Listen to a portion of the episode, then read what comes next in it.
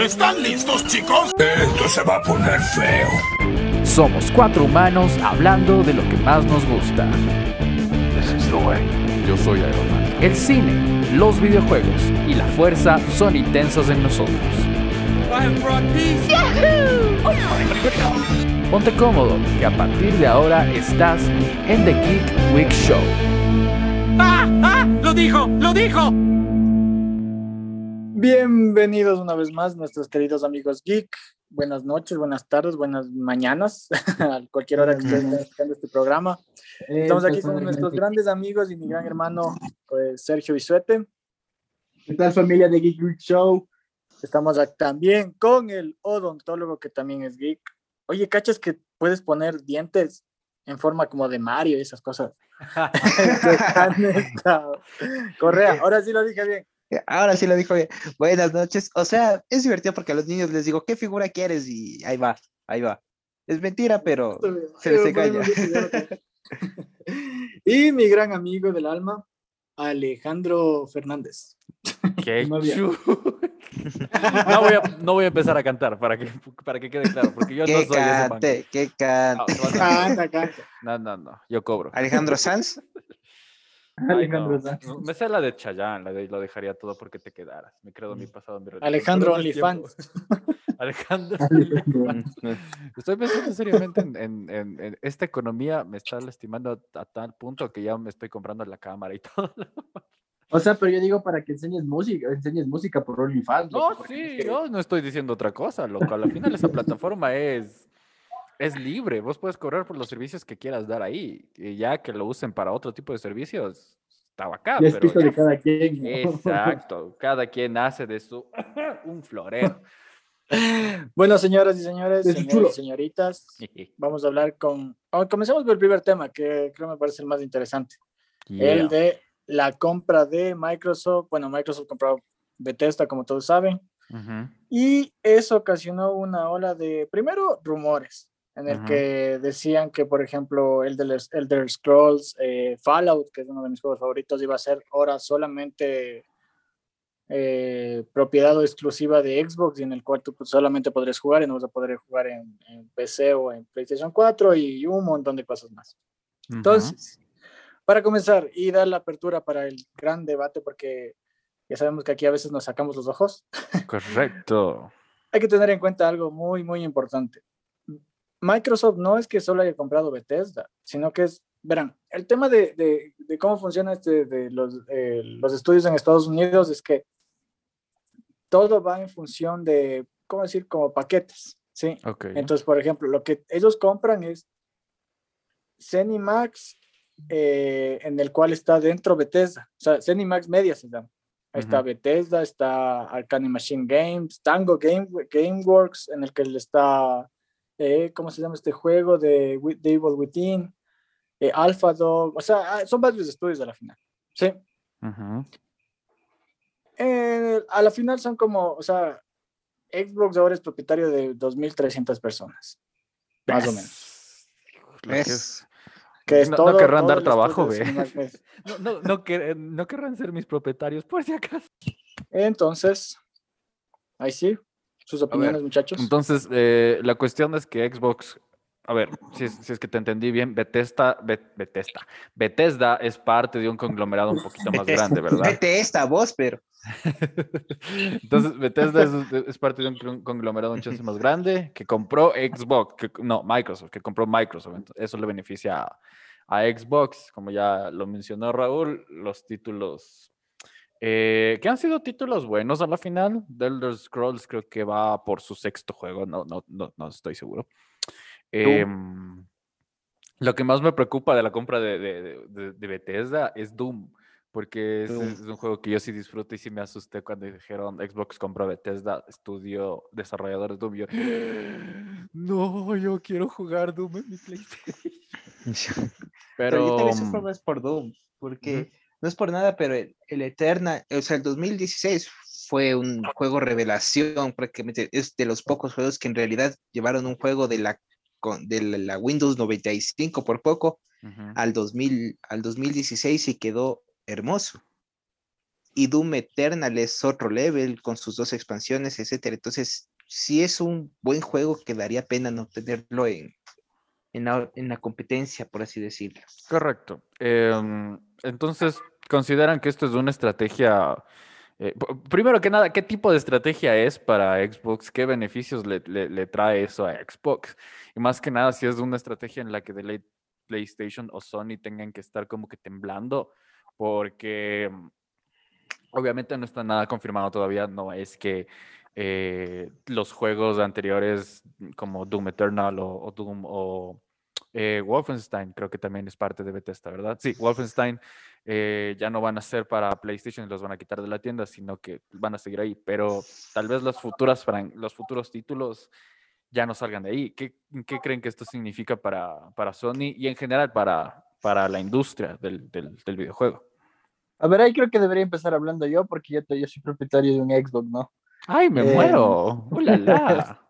no, no, o sea, yo creo que es, si, si son verdad estos rumores de que va a ser, eh, por ejemplo, Fallout, Wolfenstein, The Elder Scrolls, Devil Within, o sea, hay una infinidad de juegos de Bethesda, yo creo que le viene muy bien al, al, tema de Xbox, porque hay muchos, o sea, bueno, sí debe haber uno, un, cierto número de fans de, de, estos juegos que pueden cambiarse de PlayStation a, a, a, Xbox o pueden comprar un Xbox. Incluso le viene bien por el tema de que, de que hay mucha gente que no tiene el Game Pass. Y obviamente estos juegos se los van a poner en el Game Pass, me imagino. O sea, conociendo cómo es Microsoft y todo lo que hace, capaz si meten en el Game Pass un tiempo y cuánta gente no va a querer comprar el Game Pass ese momento. O sea, para mí es para mí es una, una, jugada bien planeada por parte de Microsoft. Me parece, o sea, como usuario de, de Xbox, me parece excelente que hayan hecho eso. Claro, es que sí es un beneficio porque, o sea, muchos, muchos se hacía bullying o bromas, por así decirlo, a los exclusivos que tenía que tenía Microsoft con su consola Xbox, porque mencionado. Exacto. O sea, era como que, ok, Xbox. Eh, yo puedo, yo puedo, yo Halo, puedo, mencionar. Halo y Gears of War. Ajá, se acabó. se acabó. Esos no cuentan, ya, ya no cuentan. Ya, ese, es el, ese, es el, ese es el punto. O sea, no, no había más en Xbox. Y sí necesitaba Xbox como que buscarse, al, aliarse o comprar algún alguna compañía que realice videojuegos para poder llegar un poco más allá.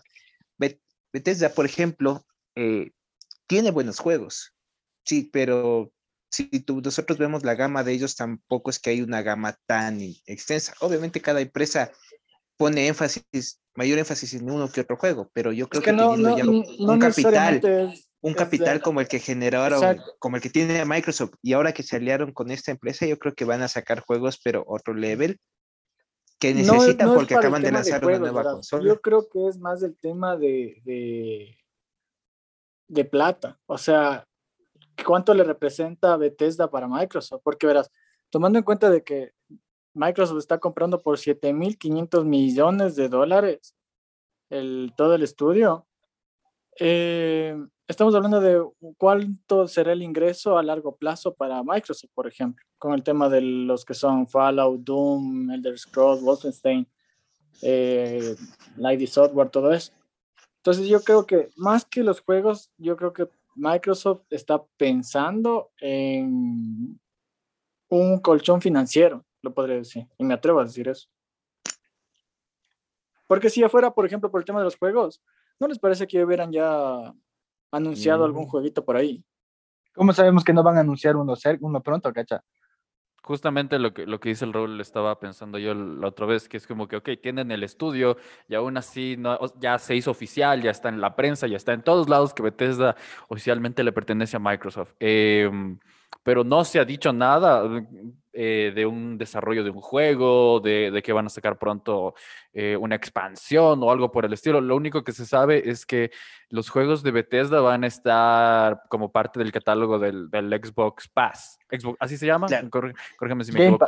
Eso, el Game Pass. Entonces, eh, e, eso es como que una jugada bacán, porque el Game Pass, hasta donde se está teniendo muy buena acogida entre los jugadores de Xbox, literalmente es como un servicio de streaming que vos escoges el juego, te lo descargas y, y se es como lo que tiene PlayStation eh, con PlayStation Plus, pero estoy más que seguro que el catálogo de, Xbox es un poco más grande que el que usualmente tiene PlayStation. Ahora, em, pensemos que de hecho... Te consideren un poco...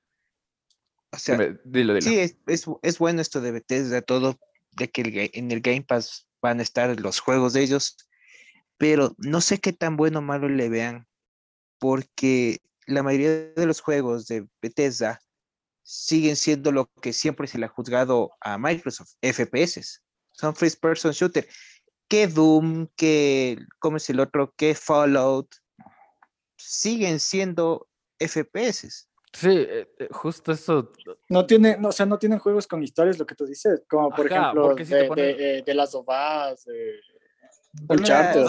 Ajá, e, es, es, extraño porque si te pones a ver el catálogo de, de PlayStation, tienes eh, juegos de peleas que tienes en cualquier otro en, otro, en otra consola, pero también tienes juegos de plataforma, tienes juegos de, por ejemplo, hay un, hagamos una comparación. Un juego comparado de, de Xbox One, que, que, es el último que se un juego comparado de Xbox One con un juego de PlayStation 4, digamos de Spider-Man.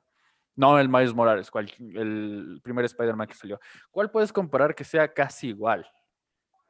Exclusivo. Exacto, no tiene. Para, para Xbox. No, no hay ninguno, porque, para Xbox, o sea, honestamente, por ejemplo, Gears, Gears of War. Gears of War, la cuarta y la quinta entrega, honestamente me parecieron demasiado aburridos. No los terminé porque, en serio, y por ejemplo, el, tema de Spider-Man, yo en el Play lo acabé al 100%. El Spider-Man, el primero que salió, yo. El primero yo, yo me volví loco con ese juego, pregúntale a mi ñaño, y me, me, repetí como dos veces y sacándole el 100%. Claro. En cambio, Gears of War 4 o el 5 son extremadamente aburridos y son muy repetitivos, no es como el 1, 2 o 3, que son, que son es que viene lo que dice obras maestras. Que viene lo que dice Falco, por ejemplo, lastimosamente en PlayStation tienes, por ejemplo, ya hablamos de Last of Us, que, o sea, ya sería berriado seguir mencionando Last of Us, pero, por ejemplo, el otro, el, ¿cómo es? El Ghost of Tsushima. Eso es hermoso, pana. Ya, date cuenta, esa reacción que tienen, y es un exclusivo. Tenemos el, el clásico God of War, tenemos eh, para los que les gusta el, estos de tipo plataforma o la vieja escuela, el Final Fantasy Remake. Lo que no es por nada, pero incluso cuando sacaron los, el remake de, de Crash Bandicoot, ese, ese remake se llevó todos los aplausos y ya dejaron a un lado incluso a, los juegos de Nintendo cuando salió el remake. Y eso fue lo, suficientemente poderoso para que sacaran la cuarta parte de Crash Bandicoot, cronológicamente. Pero Crash hay para todas las plataformas.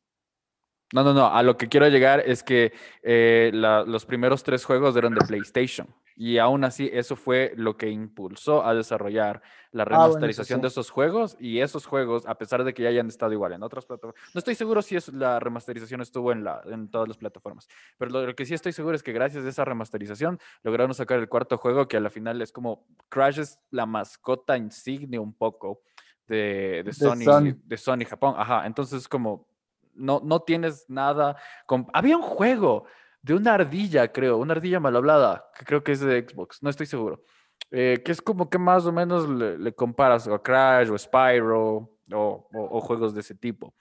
Pero no, sí, es, que te digo, Crash, Crash y Spyro salieron las remasterizaciones para todas las consolas, para, tanto para, Xbox todas las consolas. cuando, cuando fue anterior solo era netamente para PlayStation. exacto, y, obviamente solo le recuerdas por PlayStation. Claro, en eso, todos imaginan ahí su PlayStation 1 chiquito, plomito, con su, con su disco de, de, Crash ahí, que es hermoso. Obviamente te trae ese recuerdo. Otro, otro clásico, otro exclusivo que ahora tiene Pegue, que incluso lo regalaron y que como promoción el segundo que viene, Ratchet Clank. Ah, sí, ah, es, buen juego, loco. Yo estaba jugando, sí está bonito, o sea, es más como infantil. Yo le hice jugar a mi sobrina y le encantó, porque es inclusive hasta la historia, cómo es hecha la historia. Sí, claro, por ejemplo, yo le estuve jugando un poco y la historia es, es divertida, o sea, es, es divertida. Es súper sencilla, es, es, lo que, me encanta. Pero ves, cachas, o sea, solo así sacamos dos juegos súper divertidos que, que, cumplen con la misión de entretener. diferente. Y que son netamente de, de PlayStation. ¿Qué, ¿Qué, pasa con, con Xbox? El único juego que se me viene a la cabeza que es insignia, y te puedo decir la única mascota que se me viene a la cabeza de Xbox, es Master Chief, que es Halo. Y ya. No, no, no, no, no puedo pensar en, en, otro juego porque en realidad no conozco otro juego de Xbox y no sé si tenga algo que ver con eh, el marketing o algo por, por, por, el estilo que ha hecho Microsoft con respecto a su, a su consola. No, ahorita, o sea, actualmente no. ¿Cómo, esa parte no entendí. O sea, un juego exclusivo de, de Xbox, dices, no. Es que actualmente. pero lo, que me di cuenta yo de Xbox es que, perdón que te corte ñaño, pero lo que yo me di cuenta de Xbox es que a esos ya no es como que les interesa tanto el tema de las exclusivas, es como que ya, Sony tiene sus exclusivas y pelear contra God of War, contra The Last of Us, de Ghost of Tsushima, va a ser un camino que le va a tomar años a Xbox. Entonces, ¿qué es lo que hace Xbox ahorita? Compra Bethesda como una jugada estratégica y además lo que hace ahí es... Eh, se me fue la idea. hay cumples años y ya empieza, señores, por favor. A lo que digo. Ah, ya me acordé. Lo que quiere Xbox con esta jugada estratégica, captar a, los clientes y decirles, vean, en nuestro catálogo del Game Pass, que es un catálogo, me parece excelente para mí, porque es, mi año paga 10 dólares creo que mensuales, 11 dólares mensuales por, por 100 juegos, 150 juegos gratis. Bueno, no gratis, pero paga 10 dólares por 150 juegos, ¿te imaginas? Entonces es como que verán. En mi catálogo también podemos poner eh, Tale of the Scrolls, que tiene, sí tiene mucha gente que juega eso, eh, Fallout, eh, el, Doom, que también tiene el multiplayer ahí. Entonces, yo cacho que Laurita, hasta conseguir una exclusiva que llegue que siquiera a la altura de, de lo que es Ghost of Tsushima, lo que ellos quieren hacer ahorita es como que vean, aquí está el Game Pass, mírennos. Ya, claro, pero o sea, o sea, está bien. O sea, tú dices, tú dices ellos, quieren, ellos quieren ponerse en el radar de, de, de, los videojuegos. Pero es que ya están en el radar. Sí, sí. No, es que no están dentro del radar. Lo verás, verás, si te pones a pensar, desde que salió el primer Xbox, en la batalla de, de las consolas, nos, hasta el día de hoy, ninguna de las batallas ha sido ganada por, por Microsoft. Siempre o le gana Nintendo con la Wii o le gana el PlayStation con el PlayStation 4. Mentira, le, sí ha sido ganada. Una, batalla, no, una batalla sí fue ganada por, por Xbox y es cuando salió el, Xbox 360. No, no, no, ahí en esa generación ganó el Wii. Por ganó el Wii. Ah, su puta. Ya, Creo que fue el Wii y de ahí siguió el Xbox y de ahí siguió el Play. No, es que espera, es la, la, generación. Verás, el Wii sale en la generación del Play 3 y el Xbox 360. Y con la novedad de cómo era el Wii para, para la gente, el, el Wii. ajá, gana el Wii por ventas y por inclusive por catálogo si bien el Wii no tenía las mega gráficas que tenía PlayStation 3 o Xbox 360, el Wii tenía el mando remoto que, o sea, podías moverle y hacer un millón de cosas y me parecía, yo tenía el Wii, puta, yo era encantado con esa cosa. Claro, es que, y el Wii, o sea, ahorita no influye tanto como en ese tiempo, pero era una locura. O sea, yo me acuerdo, yo me reía jugando con el Wii fútbol porque prácticamente tenías que sacarte el brazo para pegar un balonazo desde quién sabe dónde. Y un, primo hasta se y un primo hasta se cayó por hacer ese movimiento. Entonces era algo diferente. Y como PlayStation 3 salió con un precio demente comparado a las otras, a su competencia, Xbox creyó que iba a dominar el mercado y sale Nintendo sorprendiendo con su nueva consola, con sus juegos de Nintendo a altas gráficas y su nuevo sistema de controles le ganó. Loco, yo me, me acuerdo que le boxeé un pan a Ben pero literal, le boxeó, o sea, no, no fue con, con intención determinada. Estábamos jugando y Chucha le levanté un controlazo en toda la mejilla al pobre brother. ¿Qué te eh, pasa, enfermo? Chucha, pero es que no fue culpa, loco, estábamos jugando box, exactamente. El Wii Sports creo que era. Estábamos jugando ese y de la nada solo le, le di, loco, ya, no fue culpa. Lo, ese lo, era una bestia. Lo, más bacán es que le gané. Eh, es como ese meme de, del Bobo Esponja y, y, el, y, el, y el calamardo. Creo que el Patricio tiene la roca creo que han visto de esa carrera, cuando el calamardo tiene un, ah, caracol. Ajá, y es como que, ah. qué bueno que participamos, Xbox. Espera, si ni tú ni mi PlayStation 3 ganamos, entonces ¿quién? El ganador es el Wii. Entonces, obviamente, no tienes como que chucha el, eh, la, la, esperanza de que algo de Nintendo te gane, porque generalmente siempre lo, lo, que más se discute en este, en este campo de los videojuegos es las gráficas, la jugabilidad, la dinámica. Y hay y hay, por ejemplo, algo que no estamos hablando, que también ganó Nintendo, aunque en Ecuador lastimosamente no se usa tanto porque aquí no se usa mucho el sistema de consolas portables, porque viva el tercer mundo Ecuador. es la Nintendo Switch. Jugador amazónico, ¿qué? Nintendo Switch tiene un tiene dominado un mercado de lo portable, Loco, pero sí increíble. comprarme una Switch. Se, se ve full, full bacán. Loco, a lo que es nivel Estados Unidos, Japón, o sea, la Switch domina.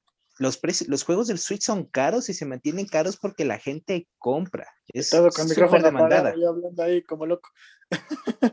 Eh, verán, verán, eh, el tema de Switch es interesante. Ajá, es justamente lo que decía, justo eso iba a topar, el tema de lo que dice Johannes. Los juegos, o sea, tú puedes comprar un Pokémon que salió hace 3, 4 años y el maldito juego sigue costando 65 dólares en la tienda. Es como que chucha, loco, ya Literal. han pasado cuatro años, ¿por qué carajo no baja el, el precio? Y sigue costando lo mismo. Igual, el Mario Odyssey, que salió creo que hace tres años, tres años y medio. ¿Qué es lo que pasa, por ejemplo, en la tienda de PlayStation? Ya ese juego se devalúa y o te mandan en el Plus o ya te lo consigues a unos 30, 20 dólares, así. O en promoción, unos hasta por 6 dólares, que es lo que yo he conseguido algunos juegos. Pero el maldito Mario Odyssey cuesta 65 dólares en la puta tienda, loco. No, por nada. Yo, yo adoro Confirmo, Mario y todo, y es, y, es, y es lindazo, pero yo no pagará 65 dólares por Mario, chicho. O sea, para- Es hermoso, pana, tienes que O- comprarte. yo, yo asumo, debe, debe, debe ser hermoso. Tienes que comprarte, qué verga. Debe ser hermoso, loco. Sí, debe ser hermoso, porque es Mario. A la final, buen gamer creció con Mario, loco. Buen gamer cre- creció con, con el ta, ta, ta, ta, ta, ta, ta. Eh, Eso es normal. Eh, pero 65 dólares, cacha, por algo que lleva 10 años en el mercado, es como. Amigo, cuando ganes mil dólares, me vas a decir, amigo, compré Mario. Es que O no sea, es pero un- es es cuando que no es- gane tanto no es la que- plata, no es que pues estás ahorita no. comprándote el, no es que te estás comprando el Mario clásico de hace tantos años y lo nuevo pero más bonito, no, es como que te dijera, ve viejo, hace más de 10 años salió el primer God of War y estás loco por el Ragnarok. Es lo mismo. Yo Obviamente tú dices, pero no, O sea, tú dices, no no, nos es que vamos es, a es que es por-. Es que no, no, es que es distinto. A ver, yo creo que no se siente igual porque de lo que he visto, que verán, yo me quedé hasta el Mario 3, creo que es, del Super Nintendo. De ahí no pude La jugar ni- más porque nunca tuve, o sea, sí sé que existió Super Mario 64 y, y del, Es hermoso, yo le acabé mientras estábamos en clase de publicitaria. Ah, sí, sí, es cierto. Este, este man, este cojudo llevaba la laptop, se sentaba atrás, como, como gran empresario, maricas. que El man se sentaba atrás como si fuera una universidad gringa, sacaba la computadora y según el man anotaba todo. Mentira, el cabrón se pasaba, o, o estaba jugando eh, Super Mario 64 o estaba jugando Mario Kart. Espe- y- Y, siempre nos veías atrás en, en cada cambio de hora a los seis de, que éramos del grupo jugando Mario Kart. Qué, qué huevada que eres mierda, loco, te juro.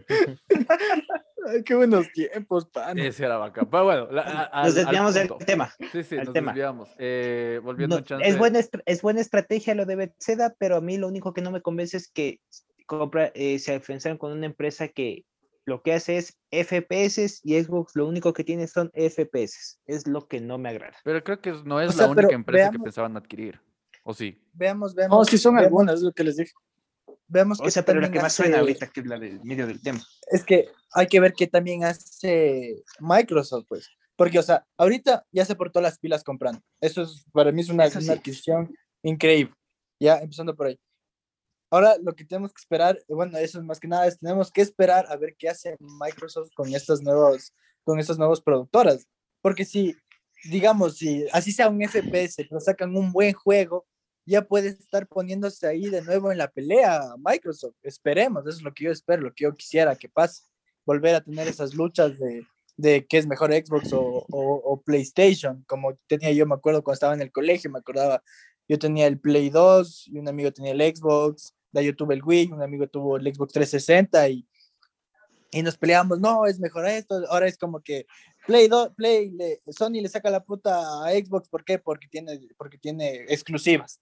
¿Y qué, qué tienes tú? Yo, ¿qué, yo qué, qué más me queda decir? Tengo el Game Pass, o sea, queda un poco mal yo también, ¿sabes? Oh, sí, pero tienes un canal de juegos. O sea, lo que no hay que quitarle crédito a Xbox es eh, no solo el, el canal de juegos que tienes de, de catálogo, sino también el tipo de gráfica, la jugabilidad. A mí, siendo bien honesto, a pesar de que yo sí, sí me formé con, con Sony, a mí me fascina el, el, mando de Xbox. Me parece que al menos en diseño el, mando de Xbox es muy, muy superior al, al DualShock de, de, PlayStation. Es re cómodo. Ah, eso sí. Es re cómodo. Es, muy eso sí de largo. Y aparte, es, elegante. Siempre ganó. Aparte, es súper elegante, maricón. La sensibilidad, la vibración, el, el, el, la, la, vibración del, del mando del Play es, esa huevada solo vibra, cacha. El del Xbox vibra de acorde a la situación o muy, o muy lento, o muy rápido, o por la derecha, o claro, por la en lo que es el mando, en lo Por que es el mando siempre Ricardo, le ganó ¿no? Xbox. Siempre ganó Xbox en lo que es el mando, eso siempre estuvo claro. Sí, claro, pero sí. solo en el mando, cacha. Eh, aún Eso sí, así. confirmo. Eso sí, eh, confirmo. Espera, espera. eh, Espérate, Caleco, estoy hablando yo, chucha tu madre. Escúchame, Moreira, confirma, Moreira. Ah, no, verán, verán.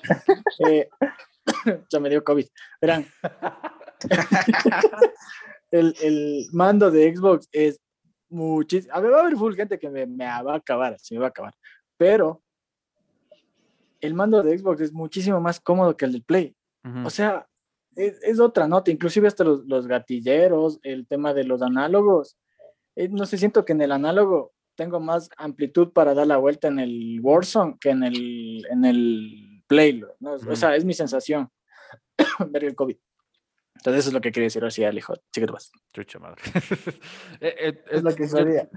es- eso les, les- les- quería seguir comentando. O sea, el mando, yo creo que ahí sí vuelve a mí la, la duda de por qué coño, o sea, que a la final sí están vendiendo consolas, a la final sí venden juegos, pero por qué coño, eh, por qué carajo PlayStation sigue vendiendo más que Xbox?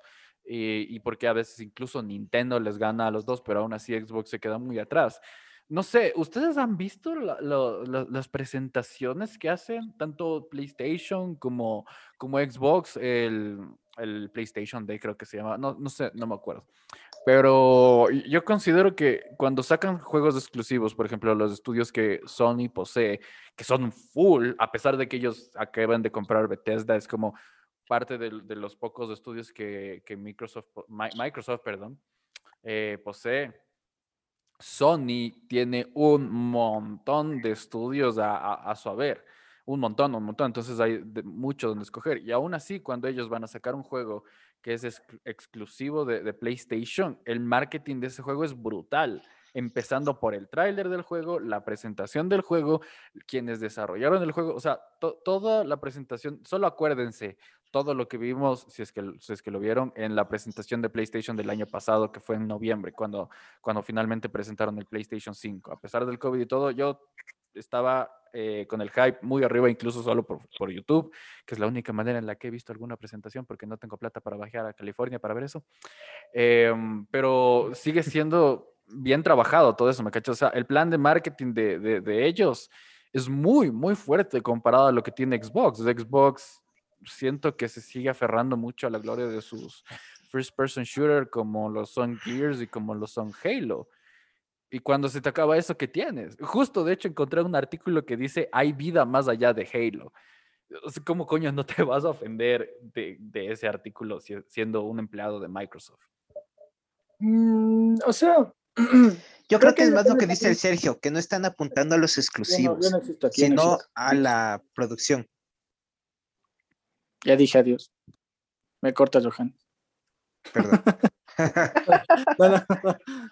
Te ya me cumples olvidé lo que iba a decir. Verá, 31 no, no, y ya te vuelves bien cascarreos. A ver, habla. el, el tema es que creo que también depende de los gustos, porque ustedes han visto, por ejemplo, hay un fan base puta bien posicionado en tema de Xbox y la mayoría de gente son de Estados Unidos, como que para ellos de Xbox es la ley así. Mm, En cambio, igualmente hay un fan muy posicionado para PlayStation. Yo soy de PlayStation, amo PlayStation. Y yo también era de PlayStation hasta que conocí el Xbox One y ahorita estoy enamorado de, ese- de esa consola. Pero... ¿Cómo no estarlo? Sí, es verdad. La consola es más hasta bonita que Play. Sí, es, es Pero- más elegante, pero aún así, alrededor del mundo, PlayStation domina. Claro, pero igual hay un fan base posicionado muy, muy buena en, en, en el, en, el, en el tema de Xbox. Vamos con el siguiente tema de la noche, muchachos. No, no, o que sea, no, sí, tengo, acabo de encontrar una lista de los, de los, de los, no, ¿saben qué? La lista es demasiado larga. Vamos al siguiente tema. yo, solo, yo solo quiero contar una última cosa del, de este tema nomás. Eh, como con lo que dice Miñaño, es como que el tema del FIFA y el PES en su época, por allá por el, entre el 2006, 2013 más o menos, que fue el último buen juego que sacó, que sacó Konami de, de Pro Evolution Soccer. El tema está también, por ejemplo, en Estados Unidos, yo, siempre, yo siempre era de, de, de, Pro Evolution Soccer, de PES, PES todo el tiempo.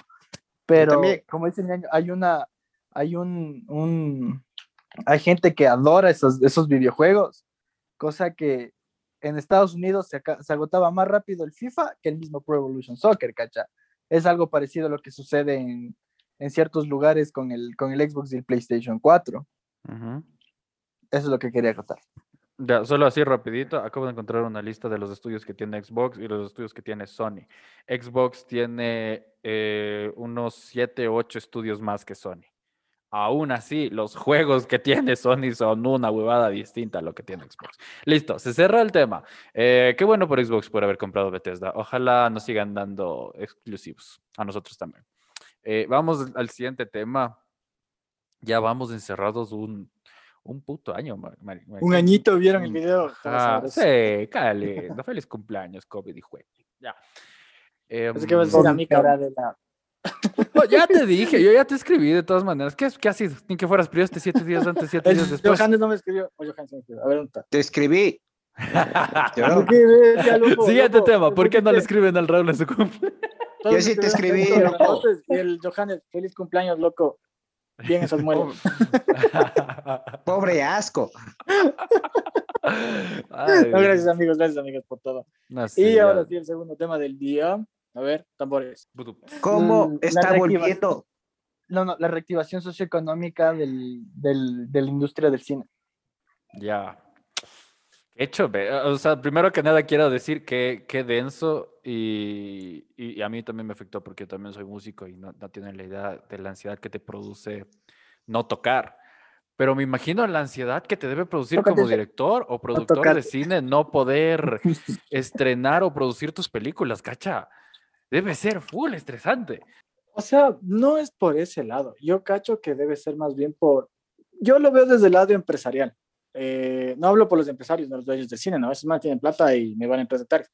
Yo digo los empleados, o sea, imagínate, verás, pasaron un, varios, no un año, pero pasaron varios meses encerrados sin saber qué es lo que va a pasar con sus, con sus trabajos, eh, sin saber qué es lo que va a pasar con el cine y todo eso. Y Verán, yo recién, ¿hace cuánto pasé? Hace unas tres semanas pasé por el cine del CCI, por afuera. No había nadie. No había nadie. Nadie no, no, lo que pasa es que el del CCI ya se volvió autocine. Pero, por ejemplo, Supercines del San Luis y del Quicentro Sur están funcionando, creo que desde octubre. Entonces, date cuenta, como les dije, desde octubre, creo es, que ya están habilitados los cines y hay gente que va al cine. obviamente, no, tengo conocidos que han ido al cine. ¿Por qué no has ido? Mm, porque no me ha dado ganas, la verdad. Mm, no por... Te da culillo, te da O sea, yo me pongo a pensar y me han contado las personas que han ido al cine, me han dicho, ve, he estado solo en la sala o máximo dos o tres personas más, así. O sea, prácticamente tienes la sala para ti solo en las en las funciones. Ya, es como si estuvieras viendo Batman contra Superman. ¡No, mentira! mentira, mentira. No, yo sí fui a ver esa película al cine. Sí, yo, yo insisto, es una de las Entonces, que sí me gustó. Date cuenta, otras, otras eh, esto con la franquicia de Supercines que ha optado esta opción, porque de ahí la franquicia de Multicines no sé qué pasará en el recreo, la verdad. No he ido ni me interesa, la verdad. Me da mucho miedo pisar el recreo. ah, chuta, chuta. No, ve, yo fui al recreo el día, recién nomás fui el día domingo. Loco, qué miedo cómo anda ahí, la gente. Ahí no, ha pasado nada. E, eso sí te, la, te doy la razón. Yo me acuerdo que fue Ahí la gente anda como que sin nada. Porque no es que juzgo al sur, ojo, porque yo voy mucho al Quicentro Sur y me gusta ir al Quicentro Sur porque la gente guarda su distancia, la gente guarda su distancia, eh, se nota que se preocupan en el centro comercial por cómo ingresas, cómo sales. El recreo, ahí no ha pasado nada. Pero bueno, volviendo al punto, eh, por ejemplo, Super eh, Multicines, al menos lo que he visto, ha tomado esta opción del autocine, la que comentaba el Raúl, el CCI tiene el autocine, sino que era antes el parqueadero de atrás. Ya. Y está súper bien distribuido, Ah, súper bonito. Ya, ya. Eh, de ahí lo que se pusieron en la pradera, otro autocine, entonces han optado por esas opciones ahí venía lo del tema de que están lanz- re- haciendo relanzamientos de películas que tuvieron éxito en su tiempo, como lo vimos recién que Avatar volvió a salir, para mí solo para recuperar el primer puesto, ellos dicen que porque el mercado japonés le encanta esa película, no lo sé. Mm, Eh, no Eso sé. fueron pero- más por orgullo, nada más. Ajá, por orgullo, exacto. Y otras películas que en los cines de ahora están lanzando y películas de hace, hace añísimos. Por ejemplo, yo me acuerdo, vi hace algunos meses Lo que en uno de estos, lo que en estos autocines estaban pasando la de Grease. O sea, Ah, sí, sí, sí, sí, sí, sí, yo también. eh, Me, me pareció fu- full bacán, un buen golpe a la, a la nostalgia. Lo que dice el Johannes es cierto, es los, los cines se están adaptando mucho eh, alrededor del mundo, no solo aquí en, en Ecuador. Se están adaptando mucho a, a esto de, de la pandemia, de la nueva normalidad, entre comillas, de todo esto. Eh, siendo bien honesto, yo sí extraño ir al cine, sí extraño. Y yo voy a dar la razón del por qué no voy al cine, que es porque generalmente tienes siempre la imagen o lo que te acuerdas que era el cine. En todo momento era que cuando había un estreno, había una buena película, había mucha fila y había mucha gente y todo se llenaba. Y hacía un calor intenso adentro de las salas, si es que la película era muy buena, hacía un calor intenso y, y- y- te sofocabas y todo, entonces no había distanciamiento ni nada. Y esa es la imagen, creo yo, que todo el mundo tiene de, de- de un cine o de ir al cine. Y es lo primero que piensas cuando, cuando dices, al menos en estos tiempos, no, quiero ir al cine, pero no quiero arriesgarme a, a- a contagiarme. Y es una, y es súper jodido porque a final creo que los cines, como todo negocio, están haciendo lo que tienen que hacer para, para guardar la, la bioseguridad de todos, lo cual está bacán. Pero aún así, no es suficiente porque nos metieron bien feas ese discurso. O sea, es que verá, es un espacio cerrado. Yo honestamente, yo no he ido al cine. eh, he tenido la oportunidad de ir al cine. Me han dicho, vamos al cine. Tú, Alejo, me has dicho, vamos al cine. Te he dicho, no, amigo, no me gustas, no quiero mucharme contigo en el cine. Pero la cuestión es que Ya, ya de caer, ya de caer. no voy porque, verás, primero es un ambiente cerrado. La gente saca las mascarillas para comer lo que estén comprando y si bien tienen todas las medidas de bioseguridad, al final es un ambiente cerrado en el que metes a unas que 10 personas, no estoy tan seguro de cuántas personas eran ahí, tampoco quiero alarmarnos, pero yo lo veo desde este punto, o sea, metes a 10 personas ahí y si uno está con COVID y empieza a toser y empieza cualquier huevada, siento que el virus se encierra ahí, ¿me entiendes? Entonces, Es el yo mismo lo veo desde- principio en los restaurantes, ¿cacha? pero el restaurante, por ejemplo, yo busco uno abierto, por ejemplo, que tenga el cielo abierto. Ok. A diferencia del, del, Ya. por ejemplo, el cine. El cine es como que siento que todo está cerrado. Entonces, Claro, es- Sabes que el cine es, un- es un lugar cerrado y ajá, y me preocupa. aquí sabemos que un lugar cerrado para el COVID es, es como darle a un hacker una buena arma, ¿me entiendes? Ujú. O o sea, no entendí la referencia del hacker con la arma. Yo también hacker, ar- a ¿Por qué? hacker arma. eh, O sea, No, es, es un peligro, deja- es un peligro. de- Le de apunta con la pistola a la pantalla, cacha. Eh, Es como darle a un Uy, e- es como darle a un norteamericano blanco una escuela y una metralleta. Ya, eh, te entendí esa referencia. Perdón, pero Ay, ya ves. ya, ay, ay. Bueno, volviendo. y cantando One Way Ticket. Ay, ya, perdón. Eh, volviendo un poco al tema. eh, también hay una razón poderosa por la que la gente tampoco va al cine. Y es esta cuestión de que desde eh, que empezó la pandemia, mucha gente, muchos estrenos se detuvieron y no, no hay variedad, ya, no hay variedad para nada en el cine. Antes tenías al mes, dito, unos eh, 24 estrenos más o menos, o un poco menos, unos 18, unos 2 estrenos al mes. Hoy tienes mucha suerte si al mes tienes unos dos, tres estrenos al mes. Por ejemplo, lo que, lo que viene ahorita, el único estreno que yo tengo en la cabeza de este mes es el de Godzilla contra Kong, que yo sé que sí la van a pasar en multicines. No estoy seguro si la van a pasar en el, Sobrevalorada. auto, en el autocine. No me importa si es sobrevalorada o no, yo la quiero ver en el cine. Pero es la única película que tengo referencia, ¿cacha? Es la única película que siento que se va a estrenar en marzo. Porque de ahí siempre era como que las películas del verano o las películas de Snyder octubre. Cut. Eh, las películas de el Snyder no lo van a pasar en el cine, pero hubiera sido muy bueno que lo pasen. Aunque jodido quedarse sentado cuatro horas viendo una misma. O sea, por Endgame hicimos un sacrificio, pero después de 10 años. Pero el Snyder Cut es distinto. Volviendo al tema. E, eso, es un eso fue un problema también, porque no solo la, las salas de cine, muchas salas de cine alrededor del mundo quebraron por la pandemia, pero también se debió a que muchas productoras y muchas casas productoras se detuvieron, detuvieron sus grabaciones, porque todas estaban esperanzadas. Ponte, los estrenos del 2020 que, que se pasaron para este año. ¿Cuáles fueron? Eh, estaba Black Widow, incluso Godzilla vs. Kong estaba para el 2020, Mortal Kombat estaba para el 2020 y todos esos estrenos aplazaron toda esta huevada un año. La única que se estrenó en, en 2020, que en realidad creo que se iba a estrenar en 2019, eh, fue Wonder Woman, si no estoy mal. Y eso fue jodido porque tanto Wonder Woman como Scarlet Witch, como un montón de películas, siempre eran como, eran como tu ex, que, que va llegando tarde a una cita. No, ya estoy llegando. No, te juro que ya estoy llegando. No, alza la mano, ya te vi. Te vivieron mintiendo mes tras mes que se estrenaba ese mes, que no, me cambio de fecha, que cambio de fecha. Incluso la nueva de Batman con, con el Edward Cullen, ay, perdón, con, con este man del Robert Pattinson, eh, se iba a estrenar creo en 2021 y lo tuvieron que pasar a 2022 porque no jalaron a grabar lo que tenían que grabar en 2020.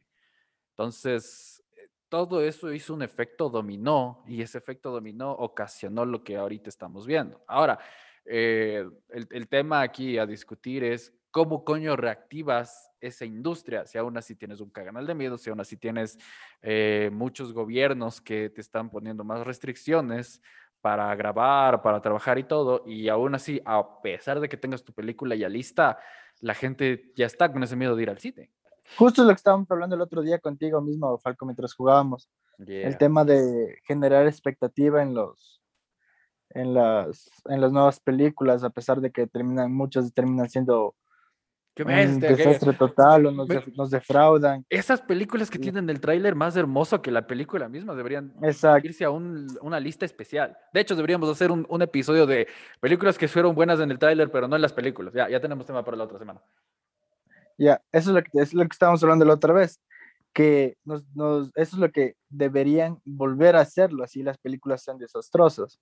Es algo que se necesita para impulsar de nuevo el tema del, del cine y bueno, lamentablemente por el tema del COVID, sí, como tú dices, se, alarga mucho el, el, tema de las grabaciones y de los estrenos, pero es algo sumamente entendible. Pero lo que digo es volver a generar esa expectativa, volver a, traernos esa, esa ilusión. Por ejemplo, cuando salió, cuando salió Endgame o Infinity War, nosotros, todo el mundo era como que, mi hijo, oye, brother, solo viste eso, o sea, necesitamos, eh, necesitamos esa emoción de nuevo para que vuelva a ser lo mismo de antes.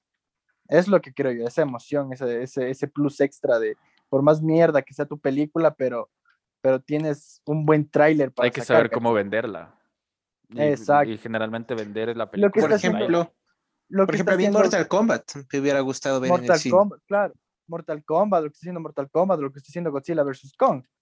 Digan lo que diga Godzilla vs. Kong, ahorita está en boca de todos por el tema de Team eh, Kong. Eh, estamos a, una semana del estreno y, sigo viendo gente que pone Team Kong, Team Godzilla, entonces como ya. Yo sé que va a ser un desastre de película, pero, pero esa, necesitamos esa, esa expectativa. Claro. O el mismo Snyder Cut que a la final todo el mundo está hablando, quieras, quieras o no, por más de que digan de que no, que va a estar mala, que dice qué, pero la gente está hablando de eso, cocha. Necesitamos mala como el nuevo Matrix. A esos tiempos. No vamos a meternos de nuevo en el tema de Matrix, porque, verá, el Raúl ahorita está silenciado el micrófono, está a nada de saltar. Sí, ahorita ya escuché. Ya ¿Le ves? a ver, ¿qué pasa con mi papacito mío? No, no, no. Eh, el Sergio tiene razón en esa parte de que hay que saber cómo vender una película para hacer las expectativas un poco más altas. Lo que yo consideraría que la industria del cine tiene que hacer es una campaña bien arisca, muy violenta en términos de marketing, de mandar un montón de películas y películas exclusivamente para el cine. Entonces, no, que son tres, cuatro películas, obviamente es un arma de doble filo porque te arriesgas mucho a que la gente no vaya, no vea y también tienes el tema del streaming, que en esta pandemia, que bestia, Netflix se, se convirtió en uno de los, de las plataformas con más billete en el 2020, después de Amazon. Claro, o sea, mira, mira, yo cacho que la industria del cine no debería bombardear. Eh, siempre te llevo la contra, Alejo. la, Desde que me conoces, marica. no te metas con ella. No, sí voy. Déjalo. La industria del cine creo que no debería bombardear eh, con películas o promociones eh, el cine en sí, el cine tradicional, sino más bien ya buscar nuevas alternativas. Entonces, por ejemplo, en el, en el caso de multicines ya hicieron el cine, ¿cómo se llama? El autocine. Que me pareció interesante, que inclusive no es algo que salió aquí, sino en varios países del mundo es como que una alternativa ante lo que estamos viviendo. Una, una antigua alternativa que volvió. Estoy hablando Entonces, igualmente era. Lo que yo digo es que si la industria del cine quiere captar nuevamente eh, seguidores, lo que yo diría es hacer una campaña publicitaria y que saquen sus productos a través de las plataformas. Entonces, lo que hemos visto ahorita, el, en HBO Max, el tema de Amazon Prime, de Netflix, todo ese tipo de cosas. O sacar por ahí y luego hacer como campañas de expectativa para luego sacar ciertas películas en el cine. Entonces vas a decir como que mierda, estas no voy a tener aquí en las plataformas que puedo ver desde mi casa tranquilamente, esa sí la quiero ver en el cine. Entonces llevar como que ese, ese, ese, flujo de, de, gente que está viendo en las plataformas hacia el cine. Yo creería algo así. Pero es que ahí hay un error, porque puede pasar lo mismo que o pasó sea, podrían hacerlo con la televisión. Combinado. O sea, yo digo, por ejemplo, una opción que sería es, como dicen de marketing, lanzar una película que vaya, que va a ver en la plataforma, digamos, en HBO Max, en Amazon Prime, etcétera, pero que esté en cines, digamos, que se estrene en cines el 22 de marzo y para las plataformas virtuales esté el 22 de abril. Entonces, ahí la gente, por ejemplo, tú que tú, el Falco, digamos, quiere Godzilla versus Kong, pero le cagan los, los spoilers él va a volar al cine. Claro, obligadamente voy a creer al cine. Él va a volar al cine. No te están, no te están obligando a ir al cine. Te dicen, ok, ¿quieres verla en la comodidad y seguridad de tu casa? Con gusto. Espera un mes. Claro, pues es una estrategia violenta. Ajá, es, es la, muy, buena estrategia. La vas a tener. Por tu plata la vas a tener, pero un mes después. ¿La quieres en exclusiva? anda al cine. Y no es que le estás diciendo en seis meses o en un año como hace la televisión. El mismo principio que los juegos. Exacto, podría ser. Ahora, no es como te hace la televisión general que te dice el pay-per-view, está aprobado después de los seis meses, creo que en los servicios de TV cable, DirecTV, etcétera. Ahí es ah, solo al mes, o sea, al mes usted ya puede ver su película. Si quieren en exclusiva y así le pueden ir metiendo al mercado. Oye, qué buena estrategia de este hijo de puta. Deberías largarte a California. Anda, anda, véndele a, Warner Bros. Studios o algún huevón de esos. Mm. Eh, yo, yo quería darle de nuevo la contra al Raúl con, diciendo, con lo último que él dijo, que fue esta nota de, eh, de adaptarse a los nuevos servicios y todo. Sí, eso es bien necesario y hay muchos estudios que lo han hecho y les ha ido bien. Hay otros que no les ha ido tan bien pero si te adaptas mucho y, direccionas todo eso para un solo lado, entonces te va a pasar lo mismo que le pasó a la, a la televisión por cable o televisión abierta, que es la televisión y las productoras de televisión tienen estudios que realizan series. Por ejemplo, eh, qué sé yo, The Big Bang Theory que ya acabó, o Mid no, Hunter es de Netflix netamente. O qué sé yo, Titans, que de hecho se transmite por televisión y después se pasa a la plataforma.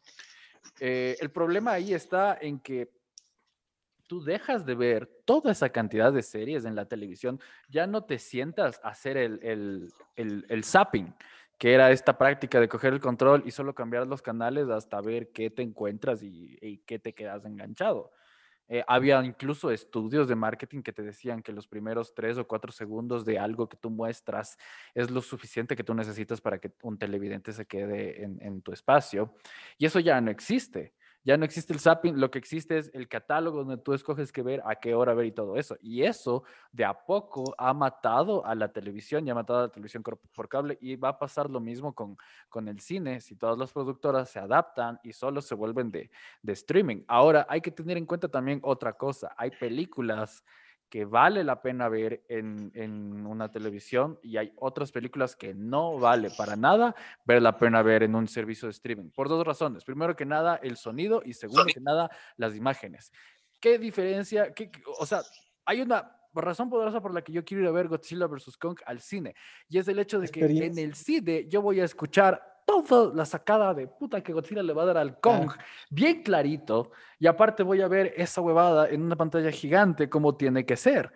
Cómo relación o cómo obtengo yo lo mismo incluso si es que, digamos, me sonríe la, la suerte, me vuelvo amigo del gobierno, me dan la vacuna, me dan incluso hasta plata y me, me, armo un cine en casa aquí. Ni con el cine en casa voy a tener la misma fidelidad de sonido y de imagen que me da eh, una plataforma de cine. O sea, tiene razón en ese aspecto del tema de, de, ir al cine, la emoción de estar en el cine, pero como tú mismo dijiste, el tema de lo que, pasó con la televisión pagada. no es solo emoción, son aspectos técnicos. O sea, bueno, pero, pero igual, o sea, es lo mismo, que lo mismo, pero con otras palabras. La cuestión está en que, no es lo mismo, como tú dices, como tú dices, a la final, el stream está matando la televisión pagada y la televisión normal, está matando. Ahorita, si te pones a hacer un estudio, la mayoría de gente ve streaming en vez de estar viendo televisión, o sea, en vez de estar pagando un servicio de TV cable. Pero es que eso Solo las personas un poco porque eh, con lo que O sea, pero espera,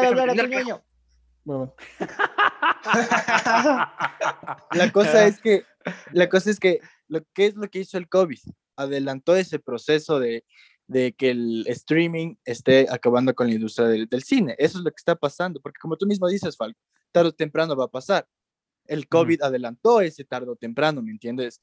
Es algo de lo que el, las productoras deben empezar a adaptarse, así como, perdón, como lo han hecho, como lo han hecho las productoras de, de Big Bang Theory, Modern Family, se adaptaron y así vendieron sus productos a, a, las, a, las, a los streaming y ahorita están ganando, creo que está más de lo que ganaban antes. Y es algo que ya todo el mundo tiene. O sea, es, cuestión de empezar a adaptarse. Claro que el cine no va a morir nunca, pero el cine no, va a morir nunca. O sea, pero es que el cine no va a morir nunca. Siempre va a haber gente, por ejemplo, tú, yo, aficionados. bueno, los, todos los cuatro que estamos aquí, si no hubiera pandemia, estuviéramos metidos en el cine cada vez que podamos. Y esa es una realidad, es lo que, lo que ha pasado. Y eso es lo que pasaba antes de la pandemia. Yo pasaba metido en el cine con, con, con mis amigas, con mis amigos, incluso hasta solo porque quería ver una puta película. Sí, sí, es cierto. Pero es, algo que va, va, a seguir yendo a la gente. Solo que es momento de adoptarse también a otros, a otros temas, ¿me cachas? sí, yo no digo que no. al aspecto en el que yo me refiero netamente es del aspecto técnico, porque incluso en, mm, eh, me meto así un rapidito en esto, en cuanto al desarrollo y producción de sonido en cine, netamente cuando tú mezclas, te dicen, ok, esto es para un cine, de tal punto a tal punto, tienes tantas bocinas, esto tiene que sonar así, hazlo. Entonces, todo es, esa edición de sonido se adapta a eso. Cuando lo minimizas, se vuelve un problema, porque todo se vuelve un poco más ruidoso. Entonces, a ese aspecto yo me, yo me... Pero entiendo tu punto, si es, si es, si es verdad que el COVID a la final adelantó este proceso de ver a otras pantallas. No estoy contento con el resultado, pero tampoco es que me queje, porque al final sí tengo un servicio de streaming, que sí lo veo, que sí lo disfruto. Eh, pero qué bestia, sí extraño, sí extraño ir al cine, maldito sea. Pero es que vos hablas de un tema técnico, obviamente vos hablas de un tema técnico, que vos eres el único que sabe aquí porque vos estudiaste la carrera. Si vas y le preguntas a alguien que va al cine, te va a hablar yo voy, netamente de Yo voy al cine porque la película me gusta. Mejor. O sea, claro, o sea, bueno, pero te va a decir como, ¿qué prefieres ver en el cine Godzilla vs. Kong o sentado en tu casa? Obviamente te van a decir en el cine, ¿cacha? Y te van a decir porque se escucha mejor, no por porque tengo nachos. que vos sabes, claro. Vos porque sabes puedes hablar de eso, el resto a mí me no. A mí es, es porque te gusta ir al cine, porque puedo ver en pantalla gigante comiendo nachos. Por eso me gusta el cine, por los nachos. Entonces. Nachos para ya, ya, ir cerrando este tema porque ya me está dando sueñito. Déjame hablar. Yo, soy abuelito, güey. Ah, bueno, ya, ya habla, chucha, que ya no puedo hablar ya. No, no, este ya está dentro de, la población de riesgo. Ah, no se olvidarán de. Sergio, no te, no, no, no, te olvidarás de registrarte en el plan de vacunación. Qué hijos de. ese puto plan no vale, loco. Loco. No, vale. cerrando este tema para no alargarnos mucho tampoco. Yo, yo quiero dar una, una opinión súper rápida. Yo creo que hasta que la gente ya tenga la seguridad de ir al cine, no creo que va a ir. O sea, más o menos como que ya les vacunen. Y si estamos hablando de aquí del Ecuador, puta, hasta el 2025. Muchísima gente que no va a ir al cine porque este gobierno de mierda nos vacuna, entonces eh, no, va a haber, no va a haber mucha afluencia de gente como se va a ver antes. Como yo a veces he ido y la sala de cine está a, full, a full. Me acuerdo cuando fui a ver Endgame, que de este hijo de pucha. ¿Te acuerdas cuando fuimos a ver Los Simpsons? Cuando era cuando sí, la película? nos tocó sentarnos, nos, tocó, sentarnos, en, el piso. En las gradas, ¿cachai? E, eso era antes de que los asientos se enumeraran. Sí, me acuerdo, hijo de puta, que sobrevendían los boletos siempre que había una buena película, loco. Hijo de puta, loco, nos tocaba en, el, en, en, en, en, las escaleras, ¿cachai? Que si esa huevada se incendiaba, Verga. sí. loco, qué irresponsabilidad. No estuviéramos grabando este podcast. Sí, cachas, pero bueno. Entonces yo cacho que va a pasar por eso. Va a haber muchísimas productoras que van a sacar directamente al, al, al servicio de streaming, como pasó, por ejemplo, con Wonder Woman 84, como sacó el Snyder Cut. Yo te apuesto que si el Snyder Cut salía ahorita, sí va al cine. Sin pandemia, sí va al cine. Y yo porque... Hubiéramos ido los cuatro, ¿cachai? Obvio. Literal. Porque de ahí otra ¿qué va a pasar eso? O sea, yo, creo que para que la, exista una reactivación económica, socioeconómica eh, a corto plazo, no lo veo, yo lo veo más bien a largo plazo. Claro, porque hay otra opción que tendrían los, los cines, es hacer lo que están haciendo, por ejemplo, ahora los, los grupos musicales, que digamos, multicines, compra las películas y tú ingresas a una plataforma de streaming con horas de funciones de multicines, pagas a multicines te envían el link y entras a ver la película. No están en plataformas virtuales, tienes que pagar el streaming que te da la, el cine de ah, tiene sentido, son sería como que otra opción, digo yo, para... Yo tendría, sería como otra opción para que el cine recupere un poco de, de, su, de su gente. Ok, ya voy a decir lo último que es yo espero que esta huevada pase pronto. Si es en el 2025, bueno, que sea en el 2025. Hijo de puta, vas a cumplir también 31, chucha, algún día. Solo eso diré. Resentidísimo este caso, O sea, sí, pero todavía me falta. tú, tú, tú, eres como, ¿cómo lo pongo? Tú eres, tú eres de ese espejo que sea al que voy a llegar. Amigos, estoy entrando a la edad de Jesús, cachan. Y ya, está de crucificarte ya. Mira, no pienses que hoy día yo vi un curso de carpintería buenazo. Ya te la van a clavar. ya te lo van a clavar. Ah, coño, perdón. Eh, doy, mi opinión rápida ya. Este, yo sí espero que, la, que la industria del cine siga haciendo películas para que esas películas se puedan estrenar en el cine y para que la gente vuelva a ir al cine, porque más que, o sea, yo sí, sí amo la industria del cine, le tengo un cariño bien grande porque hay, hay, hay un montón de historias, no, no me jodan, todos aquí... Lo mismo decías de tu ex. Sí, y, lo, y, lo, mantengo, no importa. fueron un montón de bonitas historias, pero ya nada, ya no está. A lo que quería llegar es este hecho de que los cuatro alguna vez le dijimos a una chica, vamos, te invito al cine, o quieres ir al cine, y nos cagábamos de miedo incluso cuando la chica nos gustaba a que nos dijera que sí o que no. Y aún así todo el mundo, todos hemos ido al cine con esas historias, con amigos, con pareja, con alguien con quien, a quien intentábamos conquistar y, y, el típico que bostezas y le abrazas y, toda la vaina. Todo eso se recuerda con nostalgia y es, eh, es la experiencia que, que vivías en esa nota, más allá de lo técnico, que también es algo que yo veo. Es la experiencia que valoras de todo eso, es como extrañas esa huevada, extrañas un montón esa huevada salir de ahí y hablar de la película o incluso comer ahí todo se extraña. Y, me imagino que sí debe ser bien feo a toda la gente que trabajaba ahí y sigue trabajando ahí. No ver eso tan lleno como antes. O sea, obviamente debía ser un estrés de hecho verga. Imagínate venderle palomitas y nachos a, unos mocosos que no saben ni, ni pagarte bien. Pero aún así, no es como cualquier otra industria. O sea, hay un montón de historias en eso. Te cuentan un montón de historias y ahora más un montón de historias en esa huevada. Entonces, ya, vacúnenos pronto, chucha, que ya quiero volver a la normalidad. Ya no me gusta esta huevada. Chucha, si quieres que nos vacunen, loco.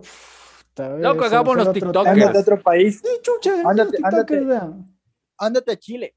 Llevan 5 millones de vacunados ahí, ve. Oigan, la pena. el Johannes no le tengo en Instagram, ve. Te hubiera mandado algo ricolino ahorita. ¿Qué no daría? No, la foto de gente Cavill. ¿Qué? No me bajo de un mes, güey. No me bajo un mes de ahí. Sí, sí, sí. No, no le dejo que se baje un mes de ahí. estuviera ahí como, estuviera como Terner, como Hugo Terner, estuviera ahí. Puta, voy a tener que editar todo esto. El family friendly. bueno, bueno, y ahí. Ya, yo ya terminé mi opinión. Entonces, muchachos, esperemos, veamos qué es lo que pasa con Microsoft, qué es lo que puede pasar a futuro con Sony, con Nintendo. Oigan, de Nintendo no se sabe nada y eso me preocupa porque cuando los mandos están calladitos es porque están haciendo algo. Entonces, en realidad, sí, eso, eso es tema para la próxima semana porque justo escuché algo sobre Nintendo. Y ya, entonces la próxima semana. Nintendo. Van a flipar, van a flipar, como me dirían mis tíos españoles, van a flipar. Va a flipar. Oye, entonces, a flipar. lo ves a todo gas. Eh, la próxima semana, entonces Nintendo. Entonces, esperemos, esperemos a ver qué pasa con, con Microsoft. Eh, como yo les digo, no creo que sea una movida para exclusivas, sino más bien una movida estratégica, tanto económica como para vender nuevos servicios a la gente. Y la reactivación socioeconómica de los cines. Esperemos que sea. Eso, lo que, por lo menos en este país es lo que más difícil veo yo, la verdad. Voy a rogar a que nos vacunen rápido. Voy a rogar. Yo insisto, que... los TikTokers nos van a vacunar más rápido ahí. Sí, yo también creo lo mismo. Pero entonces esperemos, que, a ver qué pasa. Es que estudiamos medicina y hagamos los TikTokers, Ya estamos ya del otro lado, ya. De una vez estamos del ya otro estamos, lado. Ya. ya está hablado ya. Bueno, entonces, para una próxima ocasión sería, señores, por mi parte, chau, chau. Un gusto. Adiós. Adiós, amiguitos. Cuídense mucho. Y como todas las noches, pónganse.